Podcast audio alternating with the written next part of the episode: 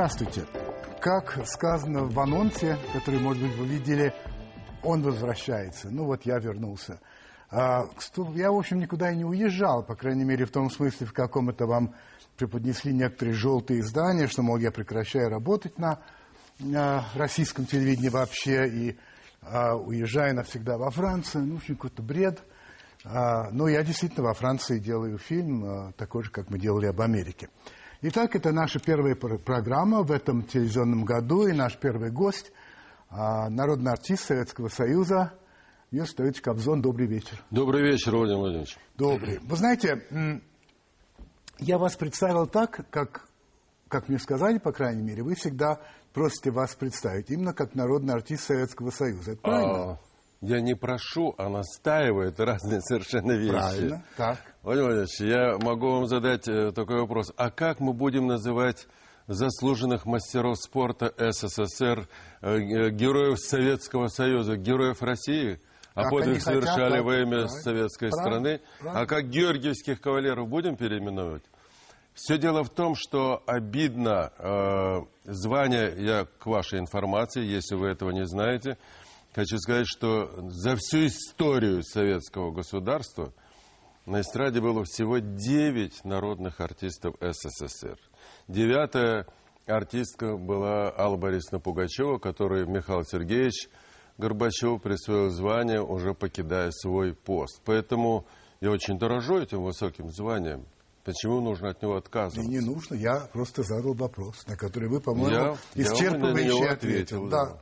Значит, мы обычно начинаем программу а, с той части, которая называется «Vox Populi», «Глаз народа». С одной стороны, это вопросы, которые задаются гостю на улице Москвы, ну, ходим с камерой, спрашиваем, говорим, вот у нас будет в гостях, в частности, вот Кобзон, чтобы вы хотели его спросить. И другие посылают на сайт Первого канала а, свои вопросы, адресованные вам. И вот с этого мы и начнем программу. И давайте сразу а, первый вопрос, который был задан с улицы. Посмотрите на экран. Добрый день. А мне хотелось бы задать вам вопрос. Какую музыку вы любите и слушаете? Ну вот, легкий для вас. Во-первых, я люблю тот жанр, в котором я уже провел полвека, в котором я работаю. Я люблю песню, хотя образование получил классическое. Я закончил Государственный музыкально-педагогический институт имени Гнесиных. Я спел шесть оперных спектаклей. Я спел очень много камерной музыки. Я очень люблю классическую музыку. Но когда мне задают вопрос, какую вы любите слушать музыку, я бы ответил э, разную.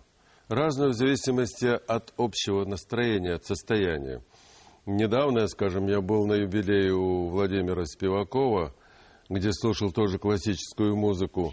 Э, вы знаете, Денис Мацуев, выдающийся наш пианист, который, так сказать, покоряет всех своей виртуозной игрой, ну как можно не любить эту музыку? Скажите, а вот когда вы едете в машине, ну как многие, вы Никогда, слушаете? Владимир Владимирович, когда я еду в машине или когда у меня пауза какая-то образуется, не слушайте музыку. я занимаюсь, к сожалению, бумагами. Когда мне задают ваши э, коллеги вопрос, э, как вы, так сказать, вот совмещаете какую-то общественную работу, профессиональную работу, как вы, так сказать, совмещаете это с личной жизнью. У меня все-таки шестеро внуков, с которыми мне очень хочется общаться. У меня депутатские обязанности, четвертый созыв в Государственной Думе от Забайкальского округа. И масса песен, масса проблем. У меня два детских дома в Туле, в Ясной Поляне. У меня общественные фонды, фонд «Щит и лира», ГУВД, общественные и так далее. Как совмещать? Поэтому, когда вы говорите, вот в машине, когда едете, слушайте. В машине я слушаю только репетиционную музыку, когда вот мне нужны новые песни какие-то подготовить. Так, ясно. Значит, вот с сайта. Сергей Сергеевич Шадрин спрашивает вот о чем. 18 сентября всего года президент Российской Федерации Дмитрий Анатольевич Медведев заявил, что за последние 10 лет в России было утрачено 2500 памятников истории и культуры. Одной из причин сложившейся ситуации он назвал нынешнее состояние нормативно-правовой базы в сфере охраны памятников. Абсолютно. Означает ли это, что ваша деятельность в качестве председателя Комитета по культуре Госдумы Российской Федерации оказалась неэффективной? Если нет, то кто, на ваш взгляд, несет непосредственную ответственность за уничтожение таких объектов нашего культурного достояния? Какие меры для борьбы с этим процессом были вами предприняты? Во-первых, э, Комитет по культуре инициативно выступал за сохранение памятников культуры. Не только, так сказать, конкретных памятников, но это были объекты и музейные, это были объекты архитектурные и так, и так далее, и так далее. И э, неоднократно мы обращались в правительство, неоднократно. И для того, чтобы э, заставить чиновников я не боюсь этого слова, применительно к тем людям, которые возглавляют регионы, сохранять для России, для страны памятники культуры, необходимо разграничить их ответственность за сохранение этих памятников. Вот вам, например, будет странно услышать о том, что, скажем, здание на Тверской площади, дом 13 мэрии Москвы, не принадлежит Москве. Вам, наверное, странно будет слышать, что и э, манеж, который после пожара восстановила мэрия Москвы Юрий Михайлович там Лужков, он тоже не принадлежит Москве. И начинается тогда, что вплоть до того, что можно подать в прокуратуру, какое вы имеете право там, ремонтировать, восстанавливать и так далее. Это э, спорный вопрос, потому что на сегодняшний день государство наше – я уже э, два года не, не, не работаю в Комитете по культуре, э, но на сегодня, я знаю очень остро этот вопрос. Я три созыва работал в Комитете по культуре. На сегодняшний день государство наше может обеспечить только 10% сохранения памятников культуре. 10%. Ну и не жадничайте. Отдайте субъектам федерации э, эти памятники на их ответственность. Отдайте в частную собственность. Ничего же, он не унесет с собой памятник культуры. Он его приведет в порядок, и этот памятник будет служить стране, будет служить людям. Скажите, пожалуйста, вот среди наших э, слушателей... Но правительство, которые... я закончу да, ответ на ваш пожалуйста. вопрос. Но правительство не прислушалось. Я помню, как на заседании э, Фродков э, очень строго спросил, когда шла перепалка между Грефом и Лужковым, он сказал, вы не готовы, к сожалению, правительство России не готовы на сегодняшний день опубликовать список тех памятников культуры, за которые несет ответственность Федерация. И тех памятников культуры, которые отданы в распоряжение субъектов. По сей день такого распоряжения, к сожалению, нет. Егор Синебок, один из наших зрителей, тоже на сайт Первого канала писал вам вопрос. Уважаемый Йосиф Давыдович, как вы считаете, какова истинная подоплека того, что вас сместили с поста председателя Комитета Государственной Думы по культуре? Владимир это не мне, это ему ответ, да? Все дело-то в том, что эти вопросы э, решал не Кобзон и, и не Палата. Это было решение, так сказать, э, волевое руководство. Вот, э, притом руководство не страны, мне такой же вопрос задал Владимир Владимирович Путин. Как вы, так сказать, как вас сместили? Я ему сказал, Владимир Владимирович, вам, наверное, это должно быть гораздо более, чем мне известно. Ну, сместили. Дело же не в этом. Я, я э, не рвался на этот пост. Я работал заместителем председателя комитета у Говорухина. Я работал заместителем председателя комитета у Губенко.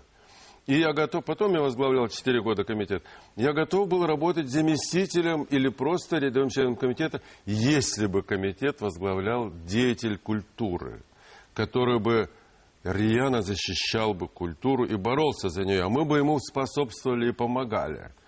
Но когда э, избрали, э, назначили председатель комитета юриста, э, мы с Говорухиным демонстративно ушли из зала и вошли в комитет по информационным технологиям. Вопрос от Дорогого Владимира Юрьевича. Есть вопросы острые, но вы их, я полагаю... Ничего страшного. Да. Почему, как только попадает в тюрьму какой-либо авторитет или вор в законе, так сразу выясняется, что он друг Кобзона? Вы знаете, э, Во-первых, э, что значит выясняется, что он друг Кобзона? Я могу сказать э, конкретно тех людей, которые, которых меня обвиняют в связи. Ну, скажем так, э, Америка, которой я не имею претензий, уже 16-й год не впускает меня, так сказать, к себе, не выдает ни мне, ни членам моей семьи, что, противопол... что противоречит законам американским. Вот. Обвиняя меня в связях, как они пишут, Япония. Я вообще против этого. Япончик и всякие там другие имена. Есть фамилия Иваньков. Так с Иваньковым я познакомился в Америке, Владимир Владимирович. Я познакомился с ним там. Почему же Америка впустила Иванькова в Америку, если он чем-то провинился и так далее? Моим другом был Квантришвили, Атарий Витальевич, которого застрелили – отца четверых детей, застрелили в Москве, я не отказываюсь никогда. Мне все равно, когда у меня сын спрашивает, папа, как-то странно, у тебя и министры, друзья, и криминальные авторитеты, друзья, и водители, друзья, и так далее. Я говорю, я не выбираю друзей по профессии. Я выбираю друзей, так сказать, по духу и по какому-то, так сказать, отличному обаянию. Как выясняется, как только, ну, вот ваши же коллеги, желтая пресса, о которой можно говорить смело, я не стесняюсь этого, это газеты, там вот, «Экспресс», «Жизнь» и прочее, прочее, которые пишут. Судиться с ними бесполезно, потому что за э, какую-то информацию оскорбительную или провокационную скажем, он получил, условно говоря, 20 тысяч, а по суду, я судился неоднократно, а по суду суд присудил 5 тысяч. Ну, почему бы не заработать 15 тысяч на какой-то лжи и клевете? Ну, я говорю, я не имею претензий к Америке по одной простой причине. Я гражданин России. И меня защищать должна или наказывать должна Россия, а не Америка. Эту информацию, я судился полтора года с Америкой, и эту информацию в Америку заслала Россия о том, что я связан с криминальными авторитетами. Но я всегда говорил о том, дайте, пожалуйста, если я в чем-то провинился, судите меня. Вы это отрицаете. Я категорически не то, что отрицаю. Если есть данные, у нас есть ФСБ, МВД, прокуратура, у нас есть все силовые структуры. Если у них есть какой-то компромат, предъявляйте, судите. Понятно. Но не давайте в обиду, защитите, если я не провинился. Экран. Добрый день, Иосиф Давыдович. Добрый. Скажите, давно ли вы были на вашем родном Донбассе? Что нужно сделать, чтобы отношения между Россией и Украиной стали более крепкими и дружественными? Спасибо. Я только не далее, как вчера, я был э, в Киеве. Ну, нет таких плохих отношений между украинским народом и российским народом. Есть плохие отношения э, между руководителями наших стран. Это политические отношения. Что можно и что нужно сделать? Ну, прежде всего, когда вот приближается сейчас в Украине, приближаются выборы президента. Значит, соответствующим образом украинский народ должен делать правильный выбор, кого они изберут себе следующие президенты. Понимая, что великая наша Россия, она не будет, если изберут то же самое руководство, которое сегодня руководит э, Украиной, они не будут, наши руководители, с ними иметь дело. Значит, нужно кардинально менять руководство и политику в отношении межгосударственных наших связей. Они очень серьезные, эти связи. Ведь последнее предупреждение нашего президента Дмитрия Анатольевича Медведева ясно показало, что отношения крайне напряжены.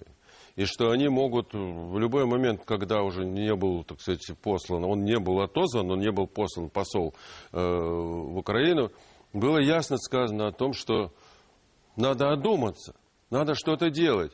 Народ это, уверяю вас, я обращаюсь не только с какими-то творческими кругами, э, но и с деловыми, и с простыми абсолютно людьми, в гостинице с горничными, с дежурными и так далее, и так далее.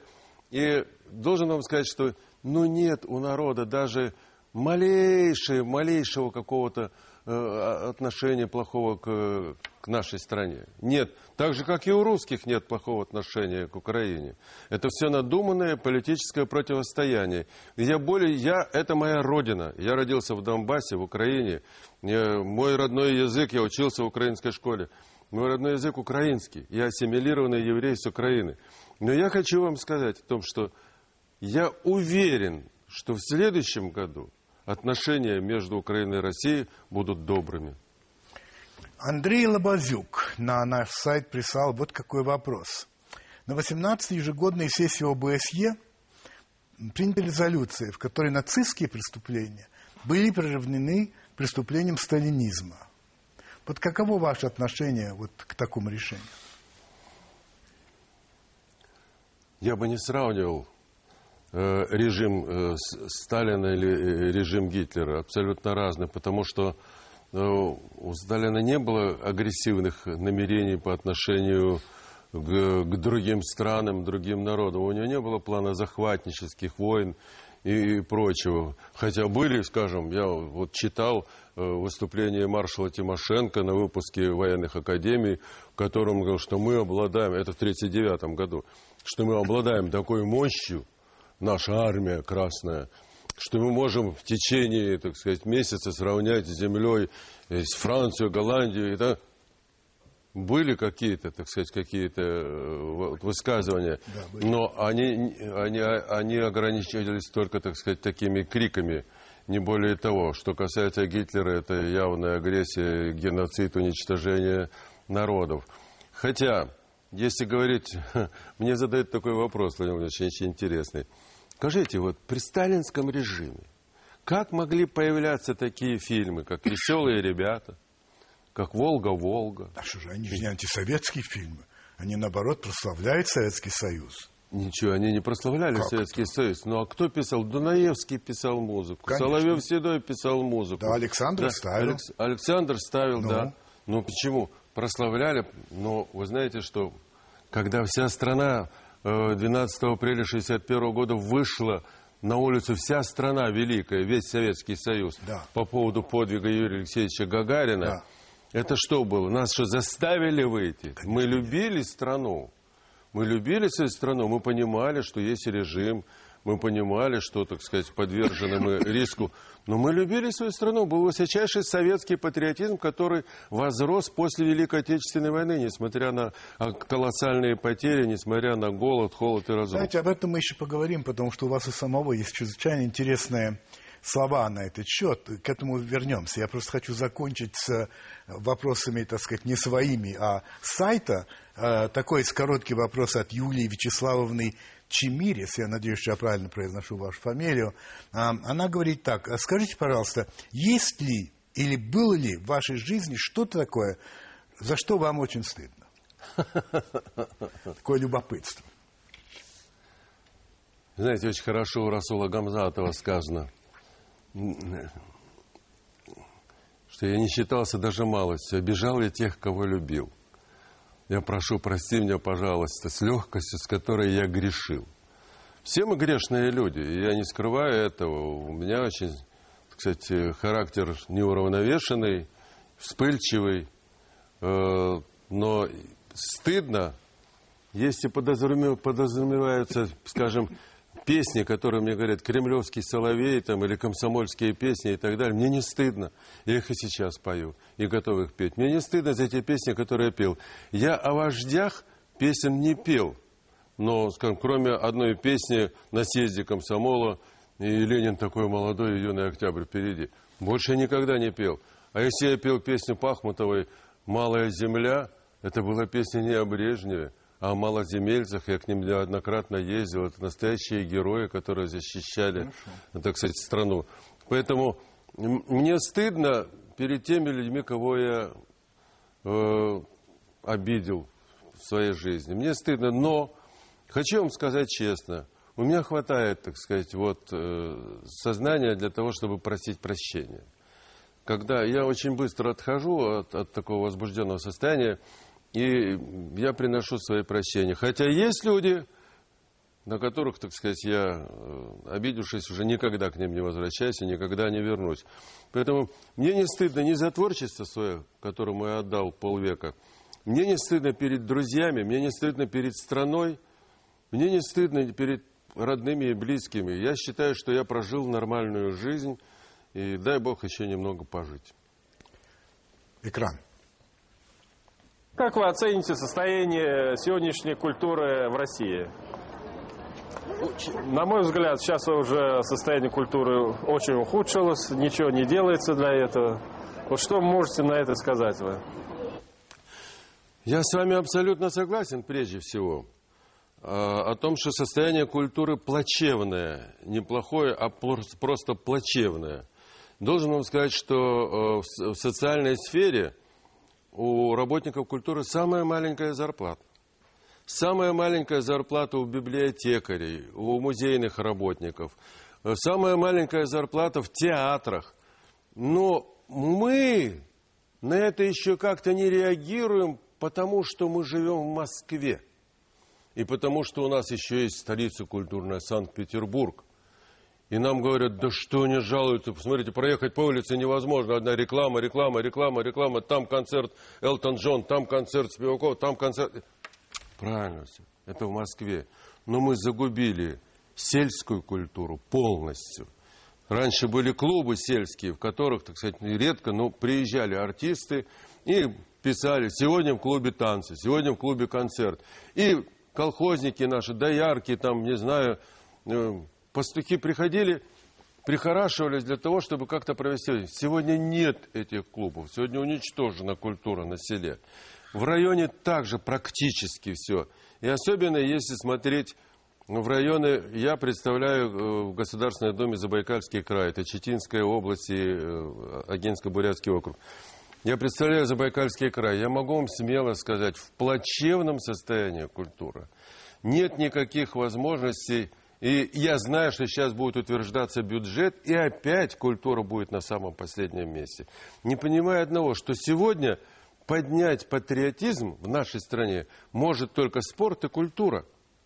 Спорт и культура в широком смысле этого слова. Обратите внимание, что происходит на трибунах, когда играют наши футболисты, выигрывают, хоккеисты или теннисисты.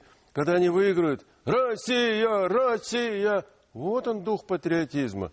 Что происходит на, на сценах культурных? Я не имею в виду и не хочу обижать моих младших братьев, как я их называю, меньших братьев, э, попсу. Но, тем не менее, да, они собирают большие, так сказать, аудитории, но у нас, слава богу, существует классическое и камерное искусство, высокое искусство.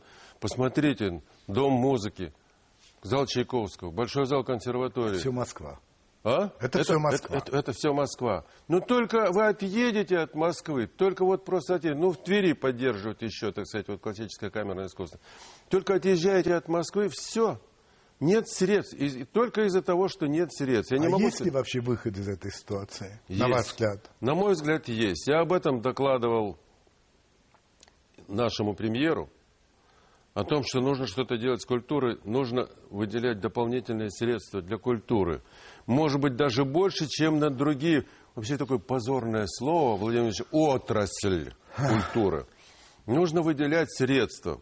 Я всегда вспоминаю, чтобы не очень напрягать ни вас, ни наших телезрителей, я всегда вспоминаю э, этот анекдот, когда э, Никита Сергеевич Хрущев приехал в колхоз, увидел, так сказать, сытых боровов и спросил, чем вы кормите свиней?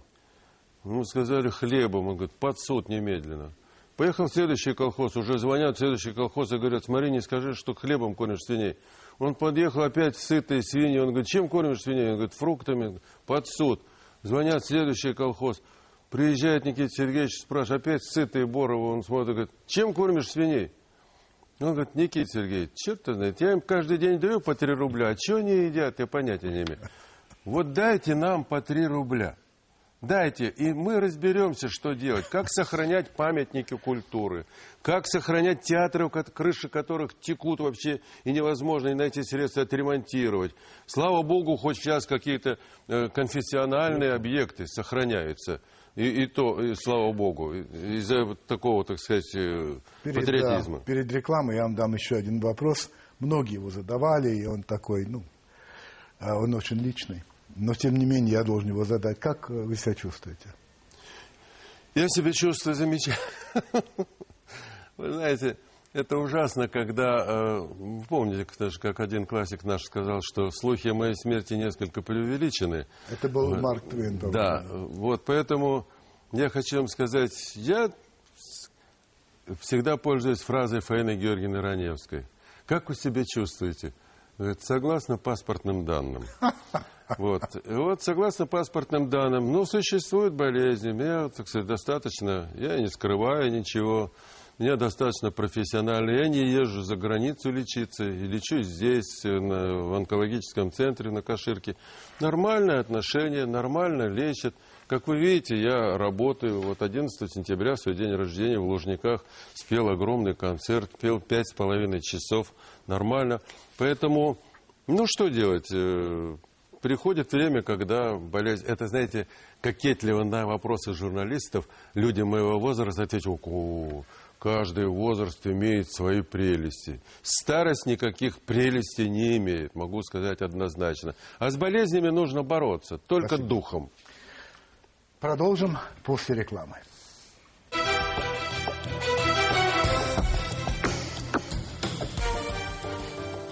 Яслович, я прочитал, что в, ваш, в городе, в котором вы родились, э, Часов Яр, да, Донецкой Да. области, значит, есть музей и улица вашего имени, Есть. а в Донецке памятник вам установлен. Ну вот, я спрашиваю. от кого угодно я ожидал бы слово памятник, ну, но не как от это вас. называется? Монумент. Монумент. Да. Потому что я это еще вас жив. не свербит, Памятник вот после... не свербит, что уже при жизни такие вещи как-то не участвуют. Я не буду кокетничать перед вами, но то, что земляки в Часовяре назвали улицу моим именем и мемориальную доску, где я родился, это их право. Право-то я только право. по- поблагодарил. И, и музей в Доме культуры, который, так сказать, сделал. Это их инициатива. Я ни Нет, в я коем понимаю, случае... что это не а вы. знаете, я тогда был президентом Кучма, Леонид Данилович. Ну? Да, и я к нему обратился, когда мне прислали, так сказать, вот э, приглашение на открытие этого монумента в парке. Я сказал, что я категорически против. Категорически против. И я позвонил Леониду Даниловичу. И сказал, вот он, если нас услышит или ему Да. передадут, да.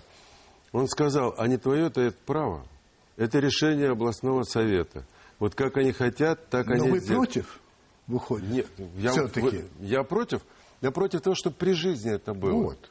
Я только об Да. этом вас спрашиваю. Я говорю, я против, Хорошо. чтобы при жизни это было. Но теперь я очень рад, что возле моего этого монумента назначают свидание. Встретимся у Кобзона. Ну почему бы и нет? Это даже как-то э, выглядит смешно, но тем не менее. В каком-то, в одном из интервью, а вы их много давали вообще за свою жизнь, конечно же, вы сказали, что вы любите быть первым. И дальше вы сказали, что вы были первым в районе острова Даманского, первым поехали в Афганистан, а, девять командировок был туда, первым приехал в Чернобыль, первым вошел в Нордост и вывел оттуда пятерых детей. Вот это что за стремление быть первым? Это что? Это честолюбие? Это вот что такое? Я знал, э, что вы мне будете задавать острые вопросы на здоровье, задавайте, я все равно готов на них на все ответить. Я не это не сомневаюсь. честолюбие. А что это? Это не честолюбие, это желание увидеть тех людей, которые находятся в экстремальных обстоятельствах. Вот вы поезжаете, тогда вы сами себе ответите на вопрос, который вы сейчас задаете мне. Потому что я таких людей, как- которых я встречал на Даманском, этих ребят, молодых пограничников, которых во дворе э, пограничной части ставили гробы, а они продолжали нести службу. Я вспоминаю, как я первым приехал в Спитак после землетрясения. И вот мы наблюдали за семьями, у которых погибли очень многие, так сказать, люди. То же самое Афганистан. Шла война. Я приехал туда с Михаилом Васильевичем Земяниным в делегации на первый э, год э, апрельской революции. И там уже были наши части. Э, и, и я сказал э, Табееву Фихрат Ахмеджановичу, послу нашему, я сказал, можно я поработаю для наших ребят? Сказал, нет, нельзя. Они будут писать письма, что вот к ним приезжал Кобзон. Там.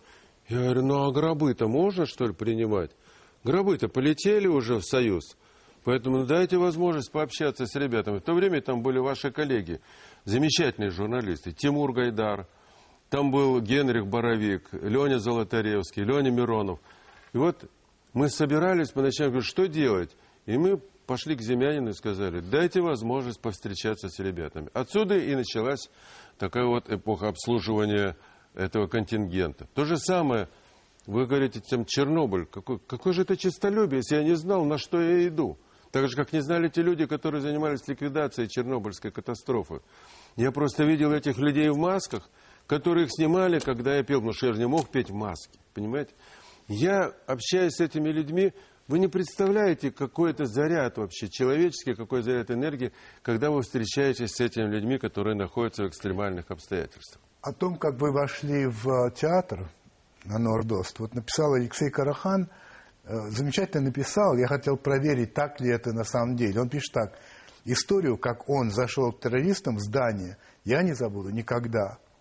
Представляю себе, зима, Иосиф Давыдович в соболе шапке и в шубе с бобровым воротником входит к бараевским ребятам и говорит им, как настоящий восточный пахан. А что сидим-то? Встали. Старший в комнату вошел.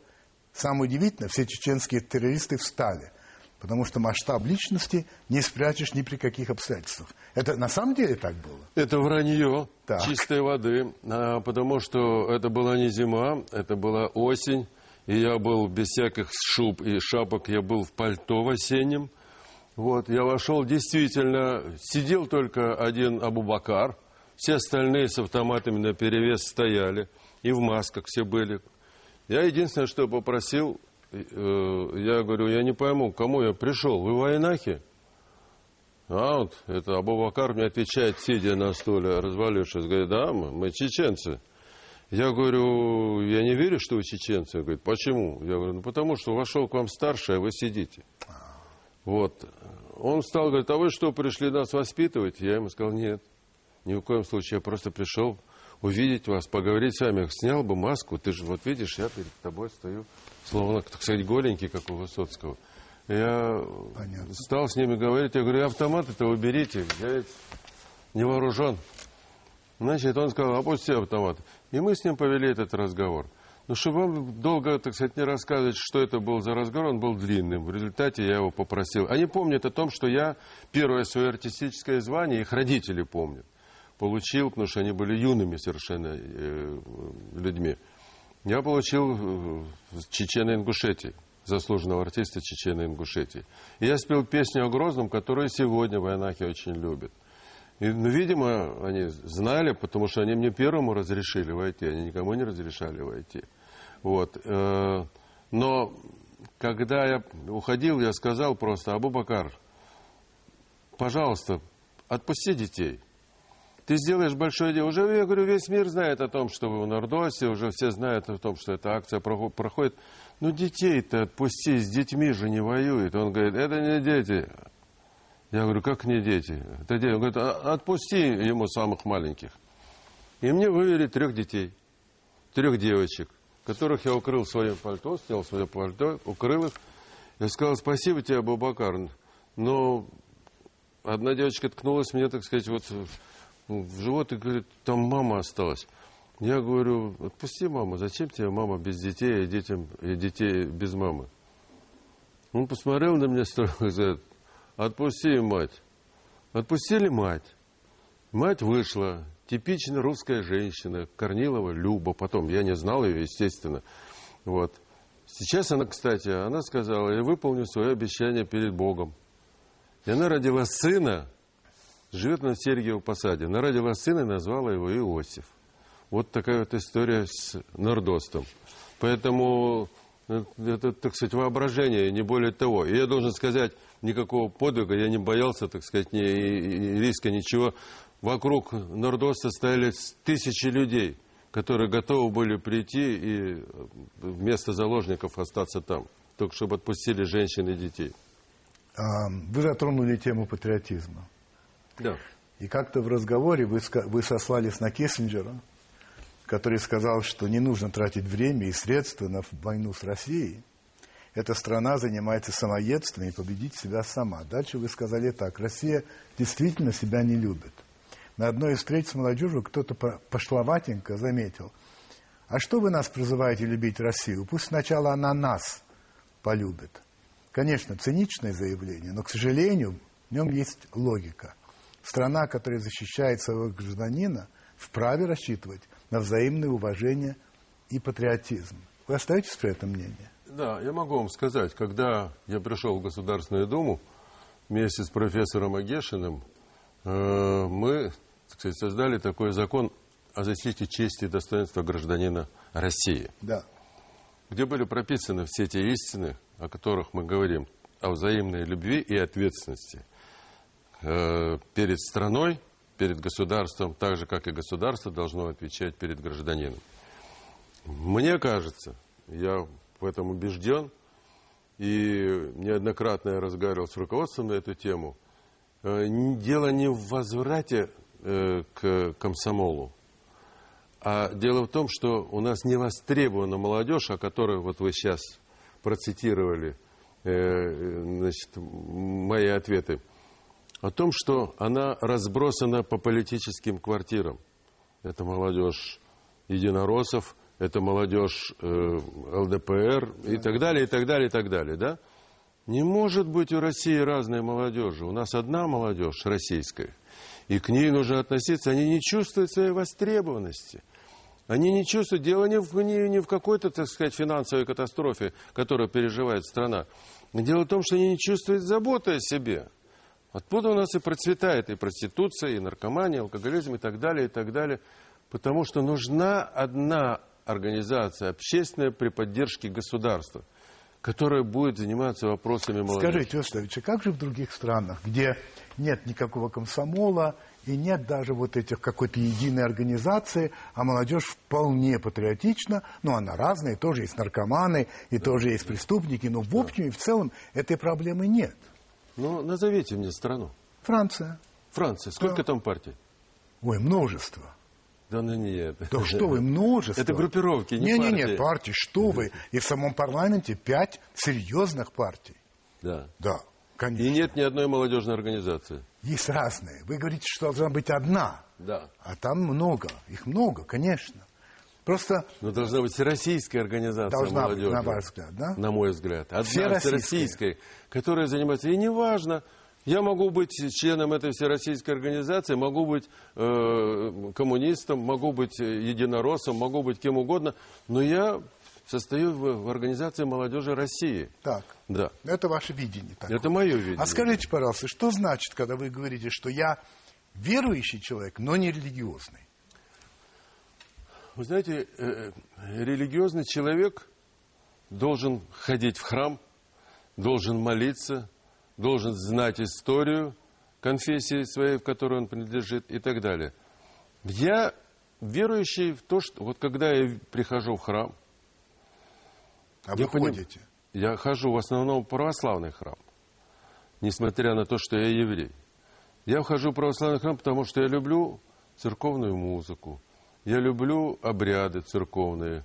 Я прихожу в синагогу, это совершенно другие совершенно вещи – я был в мечети неоднократно. Это тоже совершенно другие вещи. Но я верую в то, что воспитание конфессиональное, религиозное воспитание, оно существует. Никто себе не позволит, войдя в мечеть или в буддийский мой храм, там, где, сказать, который, с которым я связан, никто себе никогда не позволит сквернословить. Никто не позволит себе там, там курить, выражаться и так далее. И так, и так Но все-таки что значит, что вы верующий? Что-то верующий во что? Ну вот верю. Понимаете, вот верю. Наличие... Мне трудно вам объяснить, во что я верю. Э, ну, вот верю в то, что что-то происходит. Когда приходишь, вот, скажем, к маме на могилу, а на ее памятнике сидит птичка и чирикает. Вот я верю, что это мама меня приветствует. Вот какие-то вещи, которые трудно объяснять, но в которые я верю.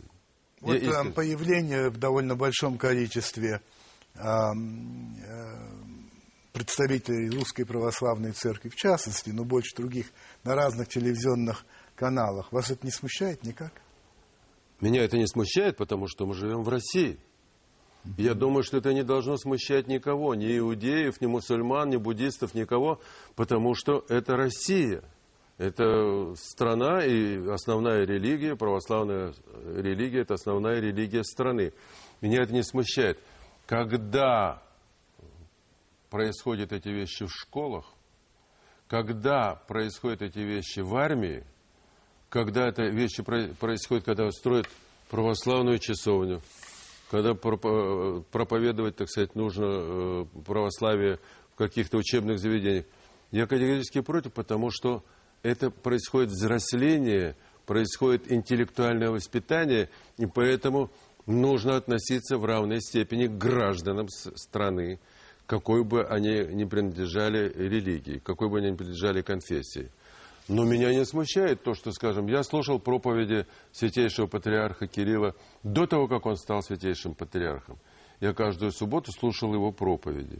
И мы- мне было это всегда интересно, очень мудрые вещи слушать. И я и сегодня слушаю с удовольствием и смотрю праздники. Но, конечно же, нужно дозировать это. Вы были членом партии? Был. Но тогда вы должны были быть противником религии. Все-таки коммунист и религия это вещи, которые как бы Знаете, не как сходятся. мне нравилось то, что я был в партии и ходил в, в храм. Да? А все Открыто? говорили, да открыто. Ходил в храм, а на партком и говорили, слушайте, надо что-то с Кобзоном делать, он в храм ходит. Он говорит, да ну брось ты глупости, ну пусть ходит, он просто так ходит, как в музей, он же еврей. Так что я не, я не смущался. Проханова вы знаете, Александр Андреевич, да? Ну, я знаю его Да. просто Он сказал личность. о вас так, что Иосиф Кобзон это эмблема советского, это эмблема красного. От Советского Союза осталось три знамени. Это Мавзолей, это КПРФ, это Кобзон. Вас это устраивает? Устраивает абсолютно. Устраивает. Спасибо большое. Пошли дальше. Ам, как-то вы, мы узнали, там, читая то, что вы говорили и так далее, что ваша мама, которая работала народным судьей, спасла очень многих во время репрессий. У нее была под- подруга, которая была секретарем, кажется, прокурора. Прокурор. давал ей списки тех, кого будут арестовывать завтра. И, как вы говорите, эти списки были не рабочих и крестьян, а в основном интеллигенции. А, и мама передавала этот список кому надо, и те предупреждали людей, чтобы они не ночевали дома. И спасла немало людей таким образом. Это так? Вы знаете, я не хочу э, это отрицать или подтверждать по одной простой причине. Мама с нами не делилась. Откуда Поэтому это берется информация? Я не знаю, откуда она А, взялась. то есть вы хотите... Потому что это ваши цитаты якобы, Нет, нет. которые появилась, я вам скажу, Это где? все рассказы, Независимая газета в 2000 году. написала. да, это все рассказы э, семейные. У меня, я самый младший в семье, нас пятеро братьев было и сестра. Я, сам, Понятно. я То есть- самый младший в семье. Рассказы такие были. Мама спасала, наверняка это цитата, э, изъятая из моего рассказа. Я рассказывал о том, что когда был голод очень сильный, мама работала народным судьей, что, скажем, люди спасенные, понимая, что у нас большая семья, и мама одна работает, и, и мы голодаем, приносили нам хлеб. Как раз вот те люди, о которых вы говорите. Возможно, это э, не имели в виду. Но подробности я знать не мог, мама с нами не делилась такими подробностями. В одном из интервью вы сказали, а, вы процитировали стихи Александра Розенбаума. Кстати, вам нравится, как он поет? Мне он очень нравится. э, я считаю, что на сегодняшний день, на сегодняшний день лучшего барда в нашей стране нет. И, и поэта, и музыканта, и исполнителя. Что очень нравится, как он поет. Ну, он не, знаю. певец. Не, он не по- но он поет все же. Он поет. И Конечно. замечательно, так сказать. Он, но это, ну, Ну, бард. Высоцкий певец, Ну, для меня он прежде всего поэт. Поэт. Но Ну, все-таки его песни вся страна знает. Да, но так знает. как он пел, никто не поет. Это точно. Никто не поет. да. Это, ну, да. Но на сегодняшний день, так как Розенбаум работает, пос- посмотрите, сколько он приезжает. Кто сегодня может себе позволить из популярных гастролеров 7-10 концертов на одной площадке в Москве или в Питере или Да, где-то да, еще? да. Ну, Народ любит Ну, его вот слушать. Вы сказали, что у него замечательные стихи и процитировали одну строчку. «Люблю я родину свою, но ненавижу государство». Да, есть у него такие стихи. Вы что, разделяете эту точку зрения? У вас с Ну, государством проблемы? У меня с государством проблем нет. У меня только одна проблема. У меня Ну. только одна проблема, э, личная проблема. То, что, думаешь, не только я, что я не защищен государством. Это моя Это же проблема. касается всех. Я не хочу. Это касается всех По-моему, очень в большей степени, чем меня. Потому что если я не могу пробиться, так сказать, э, для, для того, чтобы по- попросить защиты, что происходит с теми людьми, которые, так сказать, э, обязаны обращаться к руководству? Поэтому, ну, вы же, э, вы опять вы, вы берете фразу из контекста э, С- С- Сашиного.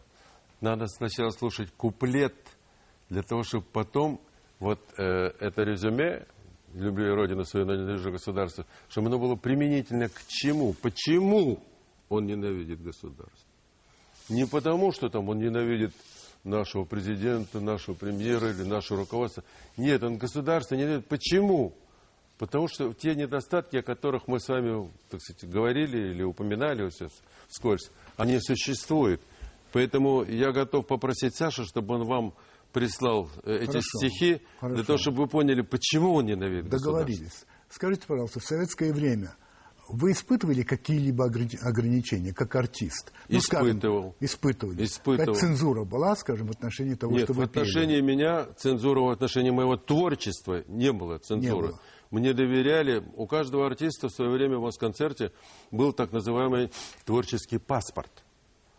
Для того, чтобы исполнять какое-нибудь произведение, там, это громко сказано, на эстраде, нужно было обязательно сдать это произведение художественному совету. После этого вписывали в творческий паспорт это произведение, и вы могли его исполнять. Значит, Вы знаете, я вас перебиваю, почему? Мне сообщают, что до конца нашей программы осталось три минуты. из которых вы уже полминуты забрали своим объявлением. Я могу сказать, что я испытывал, Ну. испытывал, и очень любопытный случай. На 60-летии СОДа, Союза обществ дружбы, когда присутствовали делегации многих стран мира, вот, я позволил себе э, исполнить, э, ну, что присутствовал президент Федера- э, Ассоциации Израиль СССР Гурамским, Йорам Гуж- Гужанский. И я исполнил песню Хава Нагила, за что я был исключен из партии за политическую Ах, вас близорукость. все-таки исключили? Меня исключили, и благодаря, вот нас слышит Борис Николаевич Пастухов, который обратился э, к, э, в КПК, к Пельше, меня, значит, вот заменили потом, не восстановили, а заменили э, исключение на строгий выговор. занесения. Понятно. Итак, сейчас я вам задам 10 вопросов а, Пруста, Марселя Пруста, известного писателя. Я вас прошу попытаться на них ответить как можно короче. Хотя это непростые вопросы. Первый. Что для вас счастье? Счастье, моя семья, Несчастье. болезни, О чем вы больше всего жалеете? о том, что прошла молодость.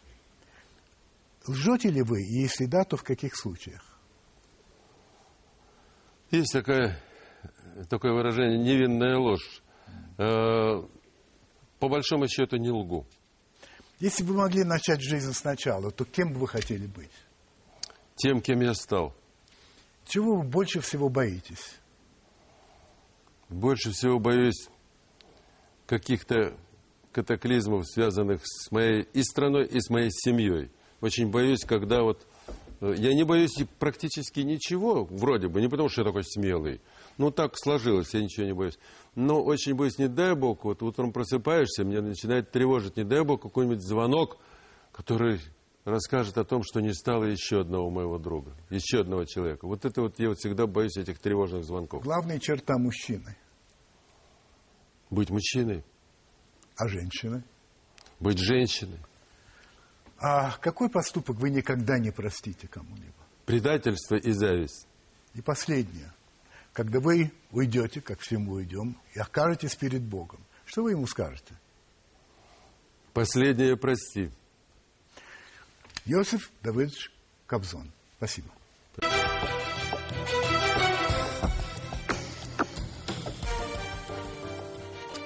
Я редко говорю о международных вопросах, но, как мне кажется, есть повод. Вот на прошлой неделе президент Соединенных Штатов Америки Барак Обама заявил об отказе от плана Буша о размещении ракет-перехватчиков в Польше и радара в Чехии. А, Вообще, э, в этом не было ничего неожиданного, это предполагалось, но тем не менее шума было очень много, очень много было выступлений в самой Америке. Более либеральные, демократично настроенные люди это приветствовали, а, но есть немало и таких, которые категорически были против. Это наиболее ярко выраженные шовинисты, реакционно настроенные люди, и у них очень громкие голоса, знаете ли. И они просто зашлись, крича о том, что вот Обама прогнулся перед Россией. Что касается России, то и президент, и премьер-министр приветствовали решение Барака Обамы, ну, как и многие другие, но тоже у нас есть свои, так сказать, э, реакционеры, шовинисты и так далее, среди политологов, политиков, э, моих э, коллег, журналистов телевизионных и нетелевизионных, которые зашлись по-другому, что, мол, нельзя верить американцам, что это ерунда, это, это не надо вообще принимать как что-то серьезное и прочее. Вообще говоря, Обама принял решение совершенно здравое для Америки, потому что план Буша был абсолютно пустым, а новый план, а там речь идет о размещении ракет среднего радиуса действия на юге, ближе к Ирану, а американцы боятся, справедливо или нет, время покажет, но боятся возможной иранской угрозы. Одновременно улучшив таким образом отношения с Россией. То есть это два раза «да», два раза позитив – но вот в обеих странах, и в России, и в Америке, вот есть эти группы, которые считают себя патриотами и которые так или иначе критикуют то, что сделал Обама. Какая моя основная мысль? Что и те, и другие очень похожи друг на друга. Их объединяет одно. Ни те, ни другие не хотят, чтобы улучшились отношения между Соединенными Штатами и Россией. В этом-то вся загвоздка – я хотел именно на это обратить ваше внимание. Вот такая история.